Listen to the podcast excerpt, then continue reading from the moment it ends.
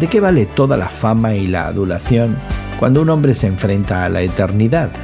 Esa pudiera ser una pregunta que cambie toda nuestra vida.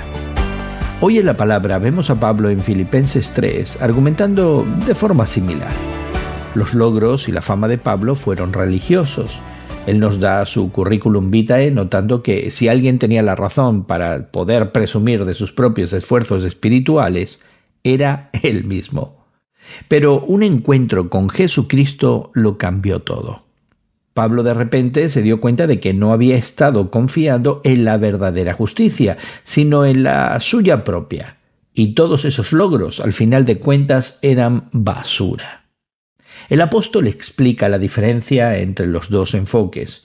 Uno se basa en la propia justicia que procede de la ley, y el otro era resultado de la justicia que procede de Dios basada en la fe.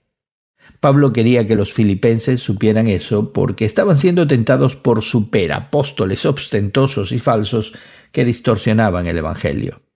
Estos maestros afirmaban que era necesario hacer una serie de ritos religiosos para ser salvo.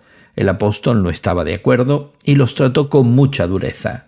Los llamó perros, malhechores y carniceros. ¿Y tú? ¿Esperas que Dios te acepte por tus propios esfuerzos y prácticas religiosas?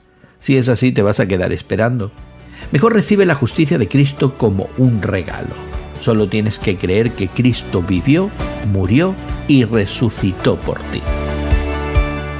Hoy en la Palabra es una nueva forma de estudiar la Biblia cada día. Encuentra Hoy en la Palabra en tu plataforma de podcast favorita. Más información en hoyenlapalabra.org.